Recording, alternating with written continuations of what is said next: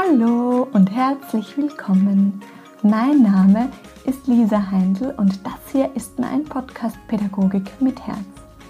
Ich komme gerade von einem herbstlichen Spaziergang zurück und bin in eine Decke eingekuschelt und habe eine Tasse Tee neben mir stehen und bearbeite diese Folge für dich und ich freue mich so sehr, diese Folge mit Christine Hackel mit dir teilen zu dürfen, denn sie passt so wunderbar in diese Zeit, in diese Jahreszeit. Für mich ist der Spätherbst ja meist eine Zeit des Rückzugs und ich spüre das momentan auch wieder ganz stark, dass mein Körper viel mehr Ruhe braucht, dass ich mich nach Ruhe sehne und dass sich in mir sehr viel bewegt, vieles losgelassen werden, werden möchte und sich auch so einiges wandelt und all das braucht Zeit und braucht Ruhe. Und die Natur, die lebt es uns ja so wunderbar vor. Es braucht zunächst die Zeit des Loslassens, damit dann wieder im Frühling etwas Neues entstehen kann. Und so nutze ich gerade die Zeit, um mich zu fragen, was gelingt mir in meinem Leben gut und was, und was möchte ich aber auch verändern, was darf ich loslassen. Und das ist nicht immer einfach und ja, verlangt mir auch manchmal sehr viel Mut ab und ja, möchte auch diese Seite mit dir teilen, dass das nicht immer lustig ist und nicht immer einfach ist, aber eben auch dazugehört, damit etwas Neues entstehen kann, entstehen darf. Und ich habe mit äh, Christine, die Lebens- und Sozialberaterin ist und Coach ist und unter anderem auch das Buch geschrieben hat, Wie Leben gelingt in vier Minuten, darüber gesprochen, über den Menschen in der Arbeitswelt, über eine gesunde Lebensbalance.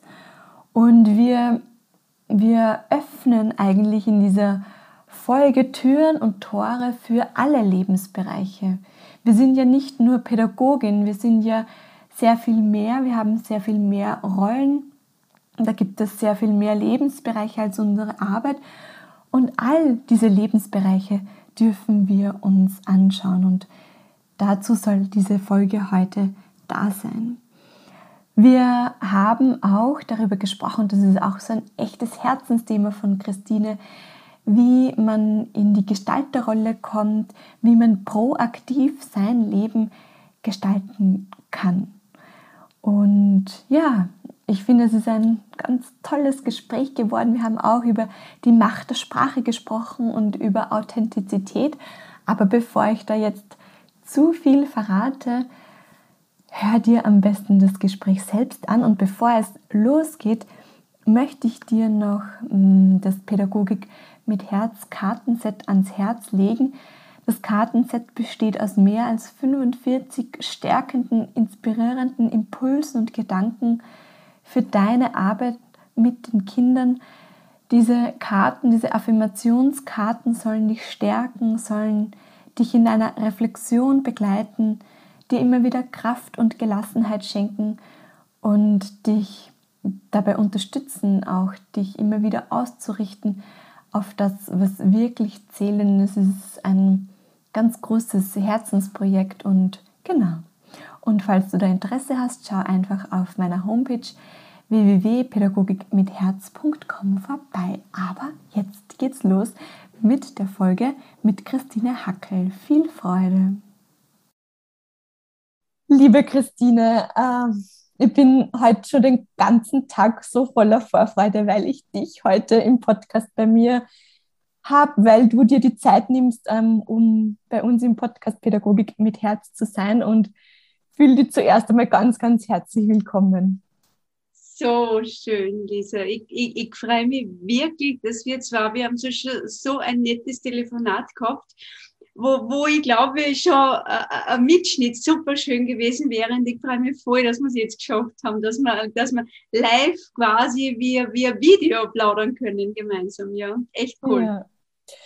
Ich habe heute vor, mit dir so Türen und Tore zu öffnen, die Scheuklappen abzunehmen und unser Herz aufzumachen. Du bist ja Lebens- und Sozialberaterin, du bist systemischer Coach Mhm. Und ich würde gern mit dir einsteigen, eben so dein Thema ist ja, wie gelingt Leben? Du hast da einen eigenen Podcast und so ähm, für uns Pädagoginnen zu schauen, wir, wir in meinem Podcast, wir beschäftigen uns sehr viel mit der Arbeit mit den Kindern, aber eben aufzumachen und zu schauen, okay, da gibt es ganz viele andere Lebensbereiche und damit es ein gelingendes, erfülltes Leben dass wir ein erfülltes Leben leben, braucht es aber natürlich auch die anderen Lebensbereiche. Und da würde ich voll gern mit dir drüber reden. Bevor wir aber da starten, magst du dich kurz bei uns vorstellen? Wer bist du? Was wohnst, wo wohnst du? Was beschäftigt dich so zurzeit? Okay, okay, für deine Community, Lisa. Genau. Sehr gerne.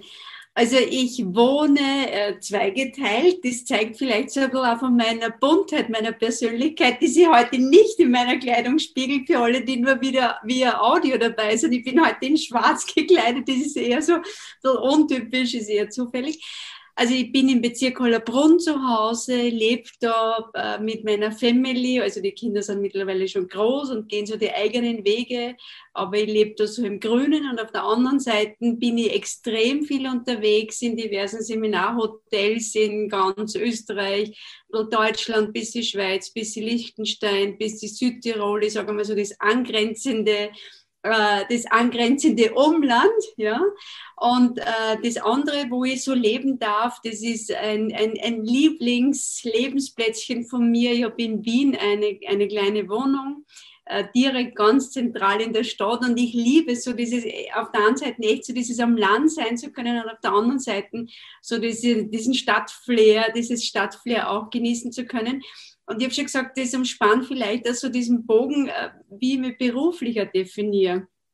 Ich habe letztens vor einigen Wochen habe ich einen, einen deutschen Kollegen in einem Seminarhotel kennengelernt und der hat dann gesagt, wo arbeiten Sie denn im B2B oder im B2C-Bereich? Also das ist so Business to Business oder Business to Customer. Und ich habe dann gesagt, ich glaube in keinem von beiden, ich arbeite im Age to Age. Und er, wofür steht denn das? Und ich habe dann gesagt, Human to Human. Und ich glaube, das ist so das, worum es mir echt geht. Es ist mir, äh, muss ich jetzt ganz ehrlich sagen, auch wenn ich Schwerpunkt habe, der Mensch in der Arbeitswelt. Weil das so ein, ein, ein, ein massiver äh, Lebensbereich ist, ja, für einen Menschen, ich sage mal so zwischen zwischen 15 und 65 geht es wirklich so um diesen Schwerpunkt, wo geht mein Weg hin? Da definieren wir also meine Grundrouten und dann äh, verbringe ich einfach extrem viel Zeit damit. Und deswegen kann ich mit diesem Begriff Work-Life-Balance überhaupt nicht, weil es geht, äh, das ist doch alles unser Leben. Und wenn ich jetzt sage Work-Life, dann macht es oft so diesen Widerspruch im Hirn. Also auf der einen Seite, da ist, da ist die Work und da ist es Life und das halte ich immer für problematisch, weil die Menschen, die viel Work haben, haben meistens keine Zeit fürs Life und die Menschen, die viel Zeit haben fürs Live, haben meistens kein Geld dafür, weil sie keine Work haben, ja. Also, äh, wie wir das anlegen, ist es irgendwie, wie Sie sagen, äh, ein bisschen defizitär. Äh, mir geht es eher um eine gesunde Lebensbalance grundsätzlich und darum, dass der Mensch äh, sich in allen Bere Bereichen, die so in seinem Leben irgendwie so vorherrschen, dass er das erkennt, dass das alles seine Lebensbereiche sind. Und es geht darum, wie kriegen wir diese Lebensbereiche so gestaltet, dass wir das Gefühl haben, das ist eine wunderbare Lebenszeit, die wir da verbringen, völlig egal, ob das jetzt der, sie Arbeitszeit nennt oder Freizeit nennt. Unterm Strich geht es darum, dass diese Zeit erfüllend ist also sinnvoll ist für uns und Sinn würde ich mich stark an diese frankische Orientierung halten, äh, ist Beste für mich und alle Beteiligten. Mhm. Und das heute für ein, eine wunderschöne Beschreibung von dem, was für mich so wichtig ist, dass ich gut auf mich schaue, aber immer auch so, wie soll ich sagen, so mein Umfeld im Blick habe. Ja. Mhm. Und vor allem bei uns Pädagoginnen ist es ja so wesentlich, also mein Credo ist ja, wir können ja nur geben, solange wir, solange unser Fass voll ist. Und genau. eben auch immer wieder dieses ins Bewusstsein zu holen, dass wir als Mensch auf die Kinder wirken und somit all unsere Lebensbereiche, alles, was wir quasi außerhalb der Institution erleben, was mit uns macht, aber wir das ja wieder mit hineinnehmen. Mhm. Und vor allem, äh, da seid ihr genauso wie ich, Lisa, ihr seid Vorbilder. Also das heißt, wir sind Vorbilder. Das heißt, wir stehen vor einem Menschen, an dem sich ein, ein in eurem Fall ein ganz junger Mensch orientiert. Ja? Also das heißt, es ist das Bild, das ich vor meine Augen hin platziere, um es gut beobachten zu können. Und das ist schon ein ganz ein wesentlicher Aspekt. Wie tut denn dieser Mensch? Ja, wie lebt dieser Mensch? Wie geht dieser Mensch mit Problemen um? Wie geht dieser Mensch mit Konflikten um? Wie, wie handelt der so seine Life-Challenges? Ja, also das ist was, was mich extrem beschäftigt. Und in eurem Fall äh, sind es heute Kinder, äh, die da halt, oder Jugendliche danach, die halt ganz stark, wie soll ich sagen, äh, diese Orientierung auch brauchen und, und natürlich euch auch als, als diese Bilder, die so das Leben irgendwie hinplatziert, dann betrachtet. Und in meinem Fall, ich arbeite halt hauptsächlich mit Führungskräften, die natürlich äh, auch eine massive Vorbildwirkung für die Mitarbeiterinnen und Mitarbeiter haben, ja, für die sie verantwortlich sind. Mhm. Mhm. Und was ich total spannend finde und wo ich mich jetzt richtig freue, mit dir darüber zu sprechen, ist eben, dass wir Pädagoginnen oft so ähm, damit hadern, lieb und nett sein zu müssen.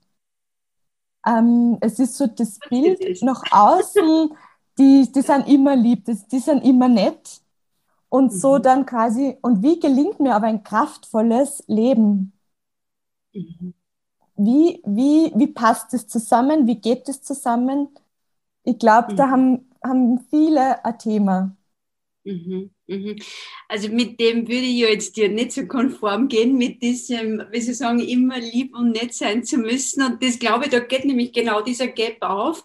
Ähm, ich glaube, es geht darum, gut zu wirken, echt in dieser Vorbildfunktion gut zu wirken. Und da geht es darum, wirklich, ähm, ich möchte wieder diese Sinndefinition hereinholen. Äh, Sinn heißt wirklich so dieses, äh, was ist in dem Moment das Beste für mich und für alle Beteiligten, haben wir gehört. Und da kann es schon manchmal sein, dass es einfach jetzt das Beste ist, streng zu sein, im Sinne von, es muss immer nachvollziehbar sein, es muss schlüssig sein, wenn der Mensch einfach jetzt mit irgendwelchen Emotionen herumhantiert und die sind nicht nachvollziehbar, wo die herkommen, ist es vis-à-vis immer irritiert. Völlig egal, wie jung oder wie alt es ist. Ja? Das heißt, es muss klar sein, warum es jetzt, ähm, warum ich jetzt möglicherweise auch äh, traurig bin, warum ich jetzt vielleicht sogar auch enttäuscht bin. Und dann muss der Ausdruck der, der Emotionen auch kongruent sein. Also das heißt, der muss zu dem zusammen, äh, mit dem zusammenpassen, was in mir ist. Und dann ist es fürs Vis-a-vis stimmig. Und deswegen kann ich mit dem immer lieb und nett ähm, äh, Jargon überhaupt nicht weil das kann manchmal genau das Gegenteil sein von dem, was das Kind braucht, ja. Und ich glaube, gerade Kinder äh, oder gerade, ich sage mal so, gerade Menschen, die sich an anderen orientieren, also in eurem Fall halt Kinder und Jugendliche, in meiner Klientel halt bei den Führungskräften sind es halt wie gesagt deren Mitarbeiterinnen und Mitarbeiter, gerade die müssen authentisch sein. Und die Frage ist, was heißt Authentizität? Was heißt diese Echtheit? Und ich würde diesen Begriff ein bisschen anders definieren. Für mich heißt Authentizität Echtheit in der Rolle. Das heißt, wir haben verschiedene Rollen und ich habe immer so ähm, für dieses für diese Rollengeschichte, Lisa, habe ich immer einen habe ich immer den, den Vergleich mit einem Hut, okay? Also so jede Rolle ist eine Art Hut auf unserem Kopf du bist vielleicht Partnerin, du bist Pädagogin, das weiß ich, Pädagogin mit Herz, du bist Freundin, du bist viele, viele Rollen, du bist vielleicht Tochter, klar, also das heißt, da stapeln sich viele Hüte auf unserem Kopf. Und es ist immer wichtig, klar zu kriegen, welchen Hut trage ich jetzt? Und was ist unter diesem Hut geschuldet? Das heißt, ähm, welche Pädagogin möchte ich sein, wann ich in die Klasse gehe? Möchte ich wirklich die sein, die immer auf lieb tut, auch wenn es gar nicht so ist? Oder möchte die sein, die ein ehrliches, authentisches Bild vermittelt? Also das heißt, ähm, äh, sie immer wieder die Echtheit der Rolle bewusst machen. Und ich, ich tue mir deswegen so, wie soll sagen, ich mag deswegen auch so eine Korrektur von diesem Begriff machen, weil manche glauben dann, das erlebe ich auch so bei meinen jungen Führungskräften, so dass sie daheim auf der Couch und knall die Füße am Tisch und das mache ich überall sonst da, weil da bin ich authentisch. Und ich muss dann immer sagen, es tut mir leid, das ist nicht authentisch, das ist einfach deppert. Ja? da hat irgendwer nicht klar gekriegt, welchen Hut er gerade trägt. Ja, also das heißt immer wieder sie bewusst machen, welchen Hut habe ich und was ist unter diesem Hut wirklich jetzt meine Aufgabe. Und da halte sie für ganz, ganz wertvoll und wichtig, dass ich klar kriege, meine Aufgabe ist es, den anderen zu fordern und zu fördern im rechten Maß wie geht Fordern und Fördern im rechten Maß, äh, wirklich klare Ansagen machen, wissen, für mich sein Kind ist immer hochgradig kompetent in den eigenen Bedürfnissen. Also sprich in dem, was es will, aber nicht in dem, was es braucht. Und das sind zwei Paar Schuhe für mich. Das, was ein Kind braucht, für das sollten Eltern und Pädagogen hochgradig kompetent sein, weil das ist das nicht, was das Kind weiß. Und diesen Gap auszuhalten, dass das, was das Kind will, nicht mit dem matcht, was das Kind jetzt gerade braucht. Ja, das ist unsere Rolle als verantwortungsbewusster Vater, Mama, verantwortungsbewusste Pädagogin und Pädagoge. Ja? Mhm. Und unter dieser Rolle haben wir, wie soll ich sagen, immer klar zu kriegen, dass ich das Kind dann dementsprechend in dem, was es braucht, fordere, also da darf ich auch ruhig einfordern und sage, ich, ich, ich mag das, dass du das machst, ja. Das ist mir einfach wichtig, weil es da um was geht, wo ich schon weiter sehe, weil ich einfach größer bin und aufgrund von dem vielleicht mehr Weitblick habe. Mhm. Und dann darf ich es aushalten, dass das Kind auf Widerstand geht. Ja? Den darf man dann gut nehmen, den Widerstand, und kann dann auch sagen, ja, ich verstehe das, dass dich das gerade ärgert, nur es gehört trotzdem gemacht. Also so dem Motto, mit dem kann man recht gut umgehen. Da gibt es ein Handwerkszeug dazu. Und also das heißt, das ist mir was ganz Zentrales, dass wir das immer, immer wieder hochhalten. Was ist da wirklich unsere zentrale Aufgabe da drin? Ja? Mhm. Und dann, und da siehst du, dass das nicht immer matcht mit diesem äh, Lieb- und Nett-Image. Und das, ja, merke ich dann auch. Ich würde äh, voll gerne zum Punkt zurückkommen, den du gerade angesprochen hast und den ich so wichtig finde. Du hast gesagt, die Frage, wer möchte ich als Pädagogin sein? Und mit dem Stellen dieser Frage, finde ich, kehrt schon diese, diese Power und die Kraft zurück und die Gestalterkraft dann eigentlich auch. Genau, genau. Das ist so, ähm, das stelle ich oft meinen, ich bin ja ein Coach, ja, und das stelle ich sehr oft meinen Klienten diese Frage, wenn die so ein Problem haben mit, mit dieser Authentizität, ja, mit dem, was ist dran, dann sage ich immer, äh, frag dir mal, welche Mama möchtest du in dieser Situation sein? Oder welche Führungskraft magst du in dieser Situation sein? Und das Spannende ist, Lisa, wir kriegen eine glasklare Antwort, wenn wir uns aufrichtig die Frage stellen. Ja? Wir wissen dann ganz genau, was dran ist. Und da ist nicht äh, immer dran, dass ich jetzt die Liebe und Angepasste bin. Das kann manchmal genau konträr zu dem sein, was das Kind jetzt wirklich braucht. Ja? Und wir haben vorher geredet von fördern und fordern. Also das heißt, unter dieser Rolle, weil ich eben weiß, was dieser Mensch braucht, besser als er selber in diesen jungen Jahren, das ist ja unsere Verantwortung, darf ich fordern, aber ich habe dann immer auch zu fördern, im Sinne von, wie kann ich die dabei unterstützen? Das heißt, wir brauchen, wie Sie sagen, immer beide Hände und für das müssen wir uns freispülen. Ja? Also so dieses ähm, also Freispülen heißt, wenn ich selber mit meinen Geschichten da beschäftigt bin und meine eigenen Geschichten vor mir hertrage, dann habe ich keine Hand frei, weder zum Fordern noch gut zum Fördern. Ja? Und deswegen ist es einfach von so großer Bedeutung für die Pädagoginnen, sie mit sich selbst auseinanderzusetzen, die eigenen mhm. Themen anzuschauen, die eigenen Gefühle, was ist da los, weil wir das einfach alles mitbringen und wie du das so schön formuliert hast, einfach, dass wir die Hände dann wieder frei haben. Wir brauchen sie. Genau, genau. Und da gehört es manchmal einfach dazu, dass ich Handwerkszeug lerne. Also das heißt, wir brauchen ja nicht davon ausgehen, das ist das, was bei mir manchmal auch die Klienten sagen, so haben sie, Ackel, haben sie überhaupt keine Probleme oder haben sie das alles irgendwie schon gelöst? Sage, wenn wir in dem Zustand wären, würden sie wahrscheinlich nicht mehr lebend da sehen, sondern da wäre schon auf irgendeinem Grabstein irgendwie eingraviert oder zumindest mein Name und die wird drunter liegen. Das heißt, äh, natürlich habe ich auch Themen und Dinge, die mich beschäftigen, aber es ist meine Aufgabe als Coach und als Vorbild, dass ich sage, ich, ich, ich habe solche Werkzeuge mir angeeignet, dass ich meine Themen für die Dauer unter diesem Hut, den ich jetzt gerade aufhabe, also solange ich den Hut aufhabe, so befrieden kann, dass ich beide Hände frei habe zum Fordern und zum Fördern. Ja, das heißt, da lerne ich dann oft meinen Klienten Probleme zu parken. Du musst nicht alles immer die ganze Zeit herumtragen. Du kannst auch manchmal was vor die Haustür stellen und sagen, jetzt nicht. Jetzt habe ich einen Hut auf, der einfach, äh, unter dem ich eine Verantwortung habe. Und zu dem Hut habe ich auch Ja gesagt. Und das fordere ich dann auch von jedem erwachsenen Menschen ein dass er da sich wirklich Methoden aneignet, dass er gut diese Verantwortung wahrnehmen kann. Wir brauchen das. Also da bin ich aber radikal und streng manchmal auch mit meinen Führungskräften. Und ähm, dann dürfen die Dinge da draußen vor der Haustür dabei stehen und dann nehme ich sie mir wieder und schaue mir meine eigenen Geschichten wieder an, ja, und tue da weiter. Und das ist, das, das, das halte ich einfach, wie soll ich sagen, für sehr professionelle Herangehensweise, die es braucht, ja. Ja. Mm, und wie du sagst, eben, das hat mit Verantwortung zu tun und das spürt sich aber so kraftvoll an. Also ähm, da nicht Opfer zu sein oder mhm. sie im Strudel mittreiben zu lassen ähm, von all den Dingen, die da rund um mich herum passieren. Und das passiert bei jedem und jeder hat ähm, seine Themen. Yes.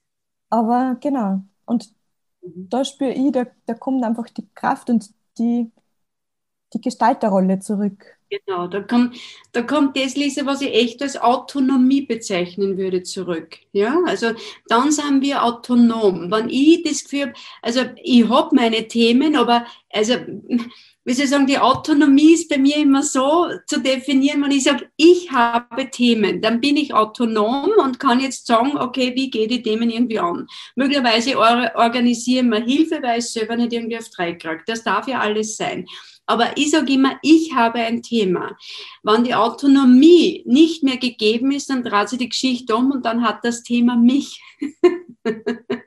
ja, und da, da können wir dann nicht mehr gut unsere Autonomie leben, wenn, wenn wir nicht die Themen haben, sondern die Themen uns haben. Also mhm. äh, sprachlich ist da ja, wie gesagt, ein Riesenunterschied, ob ich sage, ich habe ein Problem oder ob ich sagen muss, das Problem hat mich. Ja? Und da sollte man wieder in den Zustand kommen, dass wir sagen können, ich habe ein Problem, weil dann kann ich mir entscheiden zu sagen, und jetzt lasse ich das Problem draußen, weil ich jetzt eine Verantwortung habe unter diesem Hut und die Güte wahrzunehmen.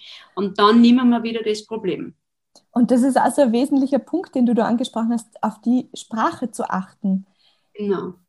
Du hast da eine Podcast-Folge bei dir im Podcast, habe ich gesehen. Das ist so wesentlich und auch in, in der Arbeit mit den Kindern darauf zu achten, wie spreche ich über Konflikte, wie spreche ich über Herausforderungen, ja. wie spreche ich eigentlich mit mir, ja, wenn genau. mir Fehler passieren. Ja, genau. Und die Qualität unserer eigenen Kommunikation hat ja immer eine Auswirkung nach außen. Ja? Also sprich, wenn ich mit mir selber, wie soll ich sagen, so eine Kriegssprache habe und mit mir im, im Clinch liege massiv, dann finde ich garantiert jemanden, mit dem ich den Krieg im Außen austragen kann. und wenn wir nicht reflektiert genug sind, dann haben wir natürlich immer einen Schuldigen im Außen, warum es uns so geht. Und wir merken gar nicht, dass es möglicherweise nur ein Spiegel unserer eigenen Kommunikation ist, was da gerade im Außen vor sich geht. Ja. Mhm. Also das ist echt eine Erfahrung, die ich auch so gemacht habe, was, was äh, gut ist, hinzuschauen. Ja. Mhm. Christine, und ähm, du hast ja ganz wundervolle Bücher geschrieben, aber das Neueste ist eben, wie Leben gelingt in vier Minuten. Habe ich das jetzt richtig im Kopf? ja, genau. Magst du uns noch ein bisschen drüber erzählen? Ja, das ist so, also da, da waren ein paar Dinge, die zusammengekommen sind. Lisa, wie es zu diesem Buch gekommen ist, auf der einen Seite ja, dieses gelingende Leben, also dieses wirklich in diese Gestalterrolle gehen. Ich glaube, das ist echt so eine Basis von uns zwei, die bei uns so, das war von Anfang an irgendwie so, äh, die in deinem Bereich, mir in meinem Bereich, aber mir geht's echt so, uns geht's wirklich darum, dass ein Mensch gut in seine Gestalterrolle kommt, ja, und dass wir alles beitragen können, dass das auch andere Menschen tun können weil ich glaube, dass es jetzt einfach an der Zeit ist, diese Opfergehabe-Geschichten da wirklich zu verlassen. Ja, es ist ein, echt dran. So, das war was, was mich schon lange beschäftigt. Und ich habe mir gedacht, was kann ich da so an Werkzeugen Menschen mitgeben? Und dann war so eine Erkenntnis aus der Neurowissenschaft, dass gute Ereignisse, äh, wie soll ich sagen, relativ schnell ins Hinterstübchen von unserem Hirn verschwinden und negative brennen sie direkt ein.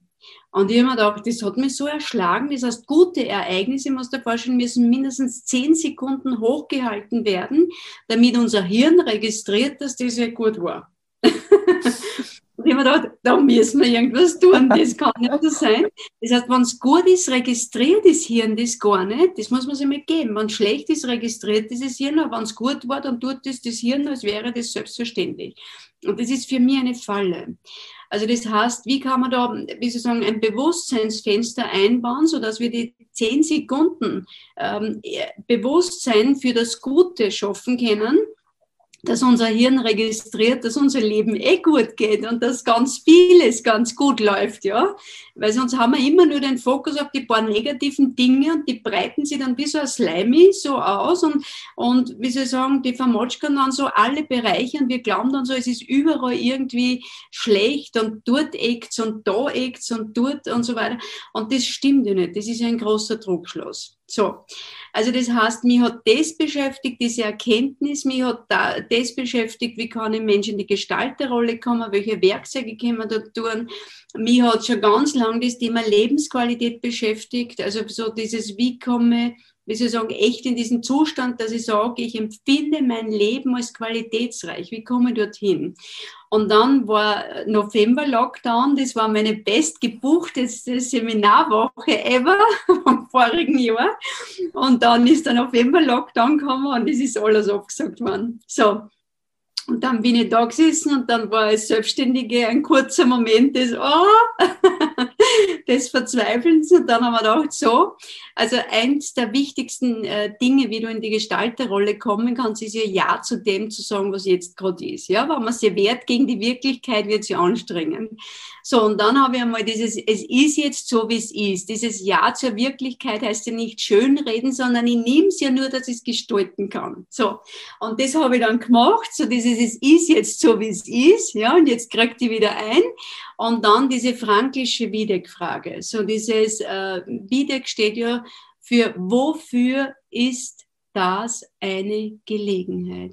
Es ist jetzt so, wie es ist. Wann ich es wüsste, wofür kann es eine Gelegenheit sein? Und da war klar, jetzt ist die Gelegenheit, schmeißt in die Wohnung. Ich habe dann kurz mit meiner Family Rücksprache gehalten und habe mich dort, wie soll ich sagen, in Klausur eingeschlossen. Im Lockdown war das eh nicht schwer. Und habe eine Woche fast durchgeschrieben und äh, ja, wirklich so, ich bin, glaube ich, nur so zwei Stunden am Tag äh, aussehen und äh, einfach marschieren und ein bisschen Kopf freikriegen. Und dann bin ich schon wieder vor dem Laptop gesessen und habe schon wieder weitergeschrieben und habe dann die, die ganzen Kenntnisse und Erkenntnisse über Lebensqualität so in zwölf Säulen äh, verarbeitet und herausgekommen ist dann so ein Buch, was uns über ein ganzes Jahr begleitet mit den Morgenfragen und den Abendfragen, weil das sind ja, wenn man so aus Sicht der Neurowissenschaft betrachtet, unser Leben, Lisa, dann muss man sagen, es gibt zwei Tageszeiten, die echt relevant sind. Okay? In der Früh, der Morgen, wie gehen wir in den Tag? Und der Morgen färbt wirklich den ganzen Tag ein. Das ist, könnte man sagen, die Navi-Programmierung für den ganzen Tag und dann am Abend und der Abend färbt meine Schlafqualität ein. Ja? Und diese zwei Zeiten, die habe ich dann so bearbeitet mit den Morgen- und Abendfragen. Und jetzt Monat gibt es dann ein Monatstimeout mit einer Säule der Lebensqualität.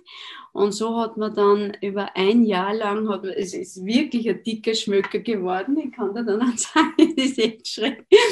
Aber es war nicht anders gegangen. Und so, ähm, äh, wie Sie sagen, mag ich gerne den Menschen Handwerkszeug geben, dass die in der Lage sind, die eigene Lebensqualität wirklich äh, positiv zu beeinflussen, ihr Leben wirklich zu gestalten. Und der Anspruch ist, dass das ein maximaler Aufwand, Aufwand ist äh, pro Tag von zweimal zwei Minuten. Das heißt, ich hätte gern, dass mhm. das so eine Daily Routine wird, so eine tägliche dazugehörende Pflege. Wir pflegen bitte ja auch unseren Körper. Das haben wir in unserer Kultur gut drauf. Ja, also das ist, glaube ich, eines der schlimmsten Dinge, das, wenn wir Unterhose am zweiten Tag hätten, ja, weil da hast, wer weiß, was da passiert, und so sind wir irgendwie alle wunderbar konditioniert, jeden Tag ein frisches Unterhose, das haben wir drauf. Aber jeden Tag Gedankensauberkeit haben wir nicht so drauf in mhm. unserer Kultur, ja. Und da ist eben so, wie können wir das gut pflegen? Und das ist dann, das ist dann alles so zusammengekommen und das war vom, wie soll ich sagen, vom Leben her aufgelegt. Sehr schön. Ja. schön. Wir werden das dann alles verlinken, sodass man sich das dann auch anschauen kann, dein Buch am besten. Sehr gerne. Genau. Sehr Christine, gerne. und eine abschließende Frage, die kriegt jeder Podcast-Gast. Wenn es eine Bildungsfee geben würde, eine Wünschefee, und du hättest einen Wunsch frei für das Bildungssystem, für die Pädagoginnen, für die Kinder, welcher Wunsch dürfte für dich erfüllt werden? Oh, das ist eine super spannende Frage. Echt, das stößt für jeden Leser. Ja. Ich finde das sehr cool. Also dann würde ich mir echt was wünschen und das heißt Förderung der Kreativität. Okay. Äh, ich mag dir das auch begründen. Das Zentrum im Hirn für Kreativität, das ist das Zentrum eigentlich für Lösungsorientierung. Und wenn diese Kreativität, die bei jedem Kind ja da ist, wenn diese Kreativität nicht weiter gefördert und forciert wird, dann bildet sie sich zurück. Also use it or lose it. Wir wissen das, was da im Hirn abgeht. Unser Hirn geht halt einfach nach diesem Utilisationsprinzip, nach diesem Nützlichkeitsprinzip vor. Und ähm, wenn diese Kreativität eh nicht braucht wird, dann büt sie einfach diese, dieses Areal massiv zurück. Und die Erwachsenen habe dann ich im Seminar, die einfach kaum äh, in der Lage sind, adäquat auf die Anforderungen der momentanen Zeit zu reagieren. Da wird es wirklich so einen Menschen brauchen, der Lösungsorientierung drauf hat, ja, also das heißt so, wie kann ich mir es leichter machen und was kann ich da tun und so weiter. Und das ist einfach die Urfähigkeit der Kreativität. Und wenn ich, wenn ich, wenn es eine Bildungsfähig gäbe und ich, ich dürfte einen Wunsch äußern, dann wäre es genau das, ja. Und äh, so viel im Kleinen, Lisa, tue ich ja das, weil ich sage dann immer, wann wer kleine Kinder und der schenkt mir zu Weihnachten Puppen, dann sage ich mir, bitte die Puppe nackt schenken und Stofffrestel dazu. Okay? So dass das Kind ähm, mit der Oma, mit der Mama, mit dem Papa, mit wem auch immer, ist ja völlig wurscht, Wand schneidern darf, äh, das, die, die Puppe einkleiden darf. Das ist alles, das fördert die Kreativität. Da ist mein Beitrag jetzt gefordert. Und, und, und sowas braucht man. Mm, danke dir. danke. Christine, danke für deine Zeit. Danke, dass wir von dir heute lernen durften. So danke gerne. für deine wundervolle Arbeit. Vielen, vielen lieben Dank. Vielen Dank, meine Liebe. Es war mir ein Volksfest. ja, und ich wünsche dir jetzt viel Freude mit diesem Input von Christine Hackel. Ich wünsche dir viel Freude mit deiner ganz persönlichen eigenen Reflexion. Ich wünsche dir eine wunderschöne Herbstzeit. Genieß die Zeit, ähm, mach es dir gemütlich. Sorge auch für Ruhe, wenn sich das für dich stimmig anfühlt. Und ja, fühl dich von Herzen gegrüßt von mir. Abonniere gerne den Podcast leite ihn auch sehr, sehr gerne an Kollegen, Kolleginnen weiter und ja, ich freue mich auf unsere nächste gemeinsame Folge. Bis dahin alles Liebe und vergiss nie, deine Arbeit ist unglaublich wertvoll. Deine Lisa.